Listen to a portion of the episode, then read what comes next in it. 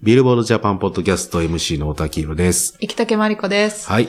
明けましておめでとうございます。おめでとうございますえっ、と、い今回のこのポッドキャストはですね、えービルボードジャパンが毎週発表している週間チャートや毎最近あった音楽ニュースをトピックスとして会話形式をお届けしていこうと思っています。はい。このエピソードでは、えー2020年1月13日付チャートはいを紹介していきます。はいえーとですね、1月8日に2つチャートを、えーとこう発表しまして、はいえーそれが1月13日付チャートと1月6日付チャートだったんですけども、えっ、と、1月6日付チャートに関しては別のエピソードで、まあはいもう同時に公開されているので聞ける状態になっていると思います。前エピソードですね。前のエピソードになりますかね。はいそっちでも明けましておめでとうとは言っております。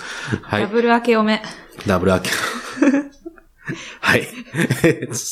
ではですね、えっ、と、この1月13日付チャートっていうのはですね、えっ、と、はい集計期間が、えー12月30日から1月5日、はい。2020年の1月5日までというふうになっていますので、まあ年、をまたいで。年をまたいだ集計期間になってますので、えっ、と、紅白であったり、レコード大賞であったり、そういう本当にマジの年末でやっている音楽特番のうん影響をもろに受けると言っていいチャートになっていますので、うんうん。まあ僕たちも割と注目していたチャートそうですよね。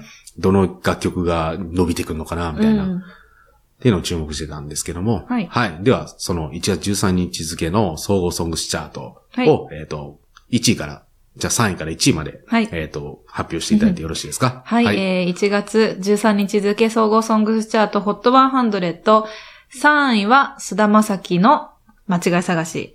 2位はキングヌーの白日。そして1位はオフィシャルヒゲダンディズムのプリテンダーでした。はい、ありがとうございます。はいえっ、と、前のエピソードを聞いていただいた方はわかると思うんですけども、はいえっ、と、ブリテンダーはですね、これで、えっ、と、4週連続はい。で、えー総合首位となっております。うん。はい。すごい。ブリテンダーのままなんですけども、1位であることは一緒なんですけども、はい。えっ、と、ポイント自体は非常に伸びてうん。います。例えば、えー動画再生だと、えっ、と、今週がですね、えっ、と、自己ベストを達成しておりましてですね、えっ、と、前週が633万、634万ぐらいだったんですけども、当週、今回だと694ほどになっているので、まあ、およそ、えっ、と、60万再生ぐらい伸びてるんですね。で、ダウンロードは、えっ、と、先週が2万5千、6千ぐらいだったんですけども、はい。えー今週が、えっ、と、4万3千から4千ですので、まあ、だいぶ伸びております。うん2倍いかないぐらいですけども、まあ伸びています。で、ストリーミング、まあこれ注目のところなんですけども、えっ、と、ストリーミングでは、えっ、と、656万再生をしてます。606 656万再生です。ので、えっ、と、今までのストリーミングの週間再生最高記録、はい。もうヒゲダンが持ってたんですけども、はいまあこれが618万9000だったので、はい。えっ、と、およそ40万再生増えて、えっ、と、歴代最高記録を更新をしています。は。はいだから、まあこれ自主以降どうなるかわからないですけども、うん。紅白に出て、その後、ストリーミングであったり、ミュージックビデオだったり、ダウンロードとかで、いえっ、と、長い間、ロングヒットし続けている楽曲っていうのがいくつか今までありましたよね。そうですね。はい。米津玄師のレモンとか、えっと、星野源さんの恋であったりだとか、はい。で、まあ、そういう、それと同じような動きをこの後していくかっていうのは、まあ、まだわかんないですけども、うん次週以降それを見ていくことができたらなというふうに思います。はい。あの、実はですね、えっ、と、3位、2位のキングルーの白日も3位の菅田正樹さんの、えー間違い探しも、どちらも紅白出てましたね。出てましたね。はい。で、えっ、と、4位のリサのグレン、4位はリサのグレンゲなんです。はい。で、5位はフーリンのパプリカなんです。はい。ですので、えっ、と、と、で、6位が米津玄師の馬と鹿ですので、はいえっ、と、トップ5が、えすべて、えっ、と、紅白歌合戦でし、えー披露された楽曲ということになります。はい。見てましたか？もう見ましたよ。はい。僕は最初から最後まで見ましたけど、あのですね、はい。パプリカ、アメリカのチーム E が、もう出てましたね。世界のチーム E が英語版のね英語版が出てきて、はい。みんなで踊ってましたね。そうですね。いっぱい出てましたねう。ん菅田将暉さんの 姿を僕は捉えましたよ。はい。私はもう椎名林檎さんを見てましたよ。あ、そうですか。初めて見ましたね。最初から最後まで紅白歌合戦。私も、ううんん。初めて見ました。面白い。あちなみに僕去年はビルボードジャパンの社員ではなかったので、はい。あ一応つけておきますけども、えっと、はい、初めて見ました。結構なんかあれですね、なんか、淡々とす、淡々とって言ったらあれですけど、まあ生放送で、うん。まあ、ま、間違えることはできないですから、まあ、ちゃんとスケジュールが、を決めてやってるんでしょうけど、あこんなテンポよく楽曲がどんどん披露されていくんやって思いましたね。どうなってんでしょうね、現場の。ね。もう、ささささささって感じですよね、多分。ね。その楽曲と楽曲の間も転換的なことが絶対あるはずやから、だからその間のね、司会とか、VTR であったりだとか、ちょっとミニコントみたいなのもあったりしましたけど、そういうのを見てて大変やなと思いながら、大変だ。大変でしょうね。いや、大変よね。ってな感じなんですけど。まあ、それぐらい紅白っていうのは、えっ、と、このチャートに与える、紅白歌合戦がチャートに与える影響っていうのは、うん非常に大きくてですね。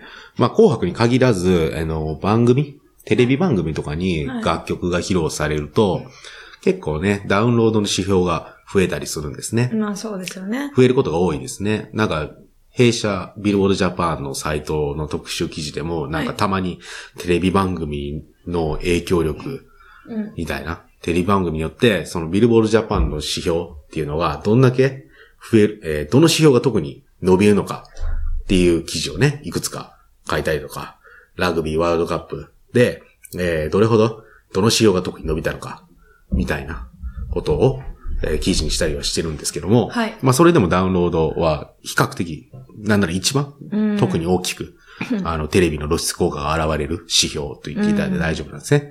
で、その指標の影響を特に受けたのが、えっ、と、3位の須田正樹さんでして、んえっ、と、ダウンロード数がですね、えっ、と、前週の約3倍に増えております。で、ダウンロードチャートでも、えっ、と、1位を取っております。うん。で、ダウンロードチャートの3位には、キングヌーの白日が入ってるんですけども、はいこちらも、えっ、と、前週、前の週から倍のダウンロード数になっていますので、まあ、ダウンロードの影響っていうのはか、テレビとダウンロード指標の関係っていうのは結構切っても切れない関係と言ってもいいかもしれないですね。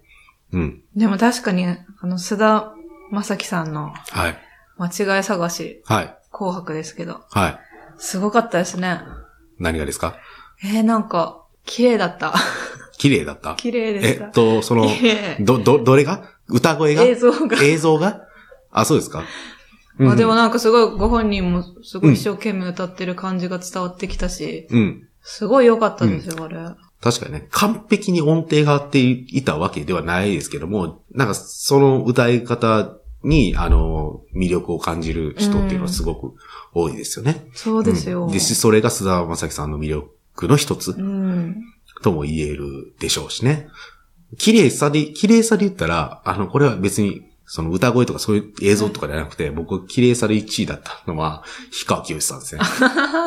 綺麗、綺麗でしたね。綺麗でした。あの、顔が。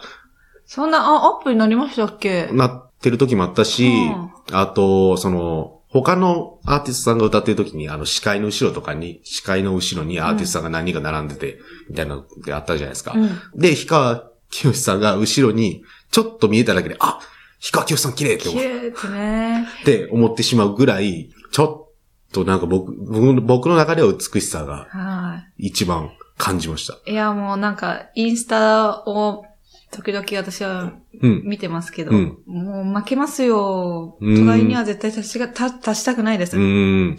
すごいなんかね、髪の毛もなんか、つややか。艶やかでね、あでやかというか、はいなんかそういうところに注目をしてしまいましたね、僕は。うん。え、ちなみにどのはパフォーマンスが一番印象残ってます、印象に残ってたやつですか、はい。えーっとね、氷川きよしさん以外だと、うん、えーっと、星野源さんかな？ああ、おげんさんからの、おげんさんから、あの、あの渋谷屋上、絶あれスクランブルな、ビルですよね。スクランブル交差点あたりにある、うん。新しくできた、新しくできた。ビル、ビル。はい。の屋上でやったやつですけど、そなんか、おげんさんメンバーと一緒に歌った、ドラえもんを歌ったはずですけど、はい。もそうだし、あの、セイムシングもはい。同様ですけど、なんか、まあ、決してスタジオでやった楽曲ではないですけども、会場でね、うん。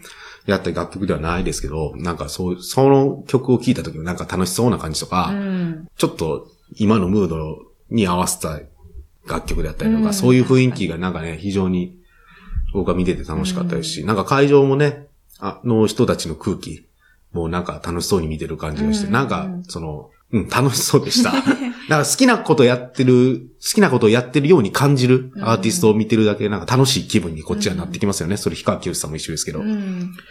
なんかそういうのがなんか伝わってきて、確かに。僕は印象的でしたね。なんか自由気ままな感じで、伸びやかに歌ってる感ねじ。。実際やるとなると大変やと思いますけど、そうですよ。大変だと思いますけどねね。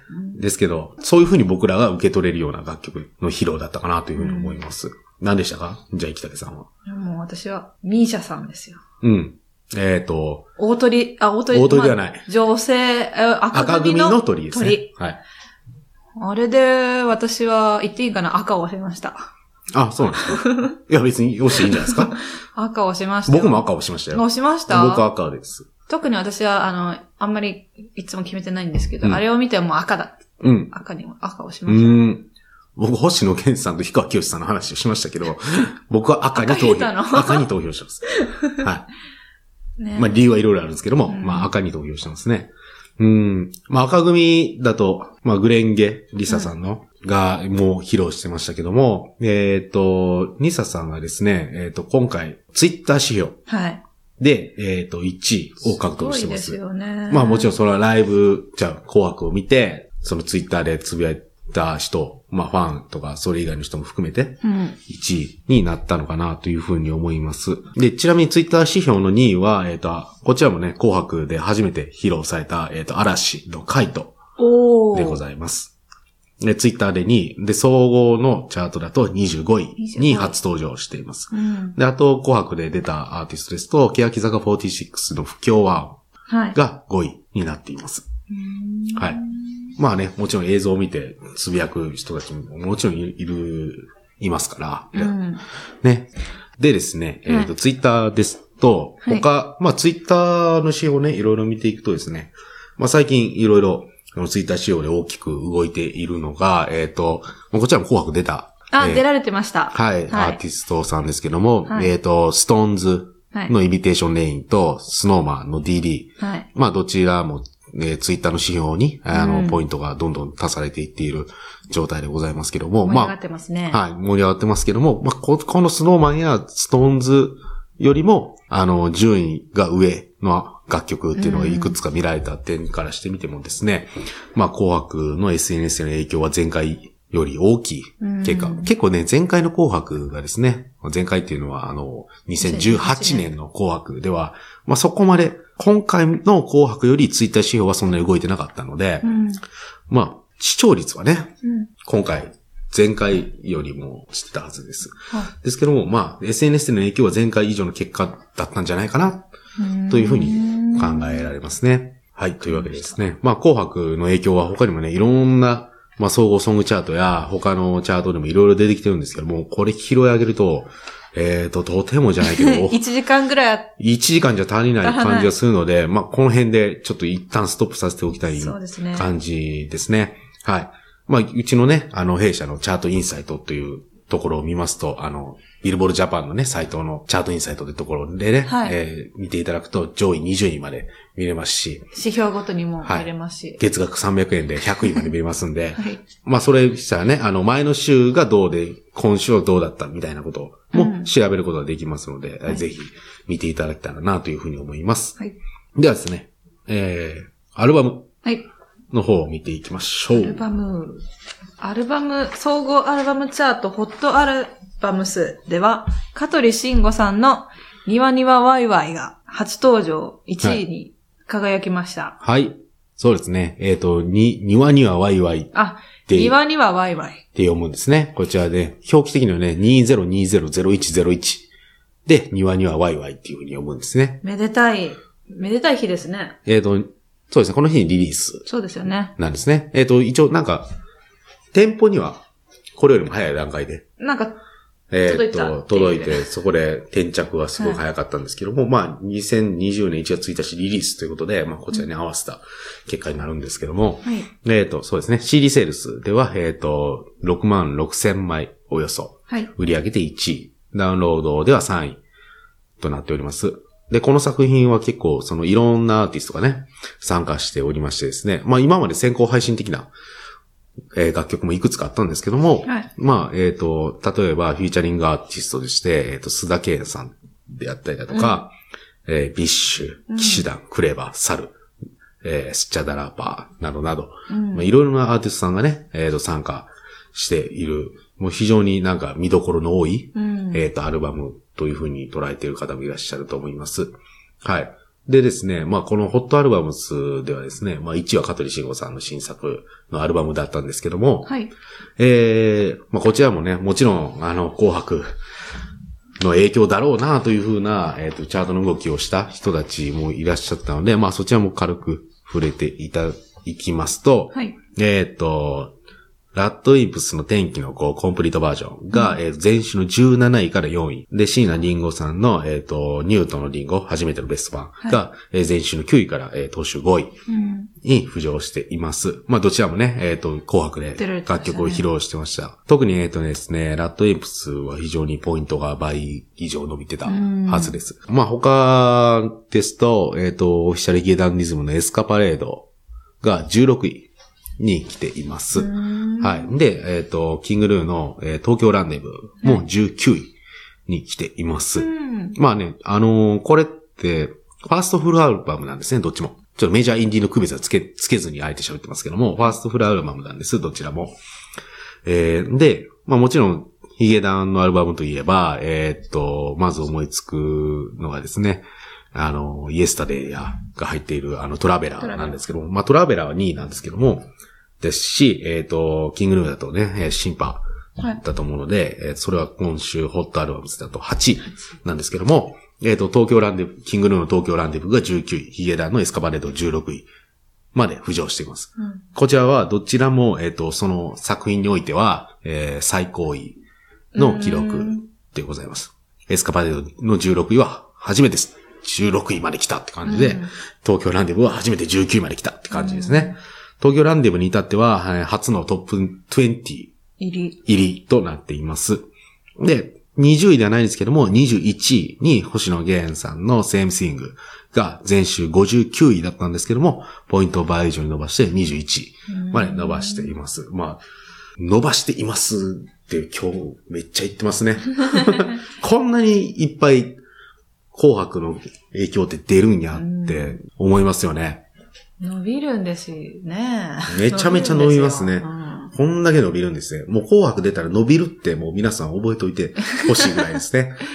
う んねえ。ね。さすがに30何パーを超えるとこんだけ伸びるん、うん。視聴率が30何パーを超えるとこんだけ伸びるんだっていうのがあったりしますよね。なんか、さっき僕ら紅白でなんか印象に残ったアーティストの話を若干しましたけど、はい。他なんかいらっしゃいました？他に？はいいなって。い。いいなと思ったりだとか。えー。やっぱりなんかそのプリテンダーとか白日とかを披露した時ってなんか何の仕掛けもなく披露してたなってイメージがあるんですよね。あの、だから特別な演出をつけてないっああ。てことですよね。うん。あの、剣玉をしたりとか。そうですね。そういう、まあコラボがないねまあ、白日やってられた剣玉どうするんだとは思いますけど、うんまあ、純粋に歌ってましたよね。うん楽曲を披露してたイメージ。まあ、須田正樹さんの間違い探しもそうですよね。うん。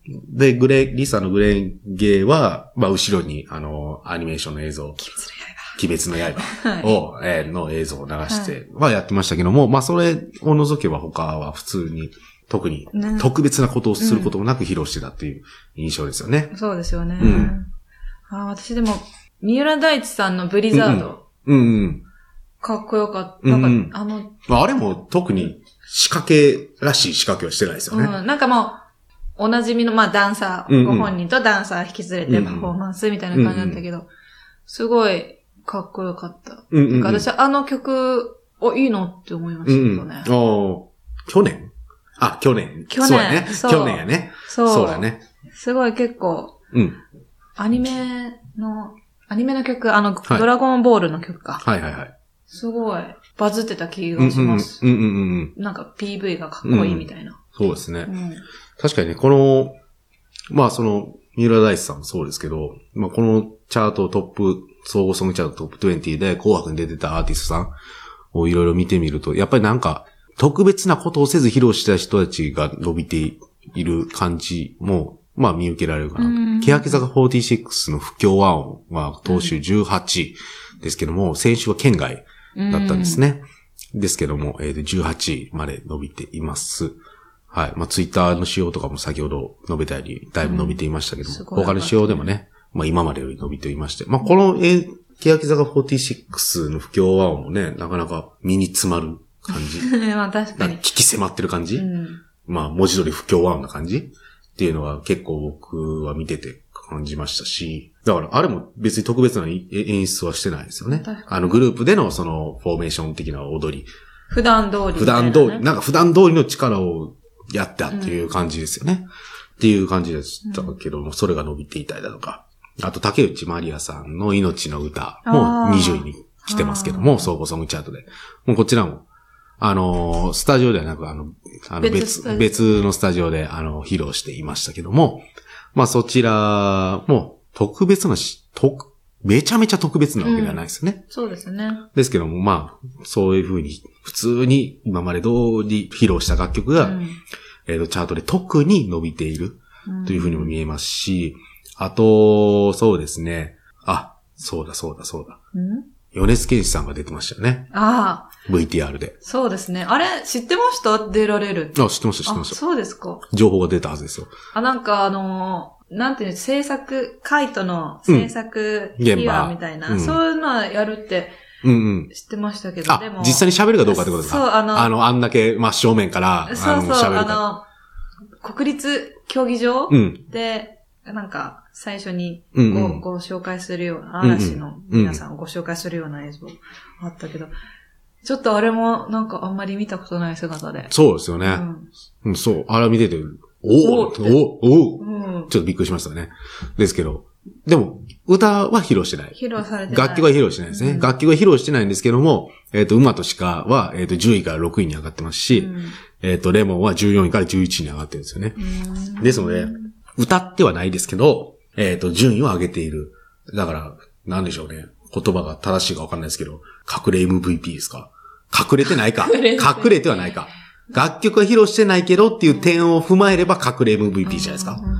なんか、で、ちゃんと今見て思いました。まあね、菅田将暉さんもね、えっ、と、風鈴もね、えっ、と、楽曲はヨレスケンシさんが作った楽曲ですし、まあ、嵐の回答もヨレスケンシさんが作った楽曲ですし、うんだからどっか裏で、そのヨレスケンシなんか姿が見えますよね。というの姿が見えるような紅白歌合戦のようにも見えましたよねう。ん。うん。確かにそれは思いました。あと何かな？僕、せっかくね、最初から最後まで見たんでね、なんかいろいろ、そうそう、今年は友達と一緒に見ました。あ、うんあれ？ご両親、ご両親とは見てないです。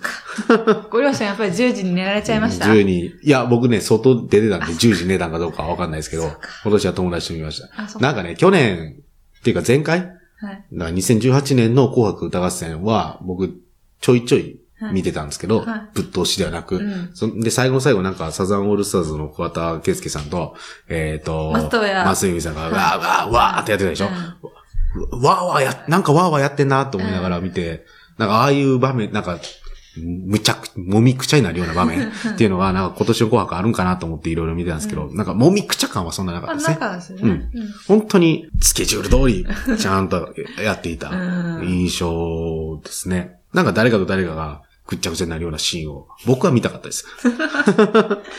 なかったですね。うん、なんかせっかくで、なんかね、年末のお祭りやから、なんかそういうのも見れ、見てたら楽しいなみたいな。っていうのはうっすら思いましたね。やっぱり NHK さんなんで。でも去年はぐっちゃぐちゃだったでしょ？去年っていうか2018年はね。うん。まあぐっちゃぐちゃになるとこもありつつ、なんかその、もちろんね、そのレモンを含め、いろんなアーティストさんが、もうちゃんとやりつつね、感入り乱れる瞬間もあったりだとか、なんかそういうのが僕は一番興奮するので、うん。なんかそういうのが次の紅白はどうなのかなっていうふうに思います。あ、一つ言うの忘れてましたあの、紅白ではないですけども、はい紅白が終わって1月1日になった瞬間に、えっ、と、東京事変が、ああ、えー8年ぶりに、えー再生。再。生ですね。はい。されたんですね。で、選ばれざる国民という楽曲をリリースしたんですけども、これは総合ソングチャートだと、えー12位に初登場しています。うん。えーと、ダウンロードが6位、えーストリーミングが41位でした。ツイッターでは23位ですね。うん。はい。という結果になっております。東京事変は、僕の友達は盛り上がってました。あ、はい。マジかみたいな感じですか？マジかみたいな感じです感そうそうそう。家帰ってブログ書くっつって帰 帰った人とかいますよ。う。そうなのか。ブロガーなのか。この思いをね。っていう人いましたよ。やっぱ未だにやっぱ強いそうですよね。熱心なファンが。もちろんコアファンがいることを証明しまし、なんかそれを見てる感じがしましたね。うんうん。なんか、なんなんだ、オリンピックでなんかさするのかなって、なんか、なんかそういう、ざわつかせる。なんかざわざわしますね。うんはいリンゴさんだし。リンゴさんだし。はい。でございました。はい。まあ、このね、まあ、今回、1月13日付チャートでしたけども、これが次のチャート、さらまたつ、そのまた次のチャート。はい。で、どういう風に、えっ、と、ストリーミングであったり、ダウンロードであったり、えーミュージックビデオであったり、ルックアップであったり、まあ、他のいろいろな指標がどういう風にヒットを、今めっちゃヒットしますけど、はい。これがどんだけ長続きしていくいくのかっていうのが重要だったりするのでね。そうすね。その週だけ1位取って他の週1位じゃ、じゃなくて100位圏外だったって言ったら、これはヒットなのかどうかっていうのはね、あの、議論すべきところではそうですね。あるところではあるのでね。まあ、この紅白歌合戦でボーンって伸びたポイントがこの後どういう風に推移していくのかっていうところは、えっ、と、まあ、一つチャートを見ていく上で、えっ、と、ポイントになってくると思いますので、えっ、と、いろいろ見ていただけたらなという風に思います。はい。てなわけで、えっ、と、2020年1月13日付チャートに関するエピソードでございました。はい。はい。ご清聴ありがとうございまごした。清聴ありがとうございました。はもしよろしければ1月6日付チャートに、6日付じゃない、6日付ですね。1月6日付チャートのエピソードもぜひご覧、えーお聞きいただければと思います。はい。では、さようなら。さよなら。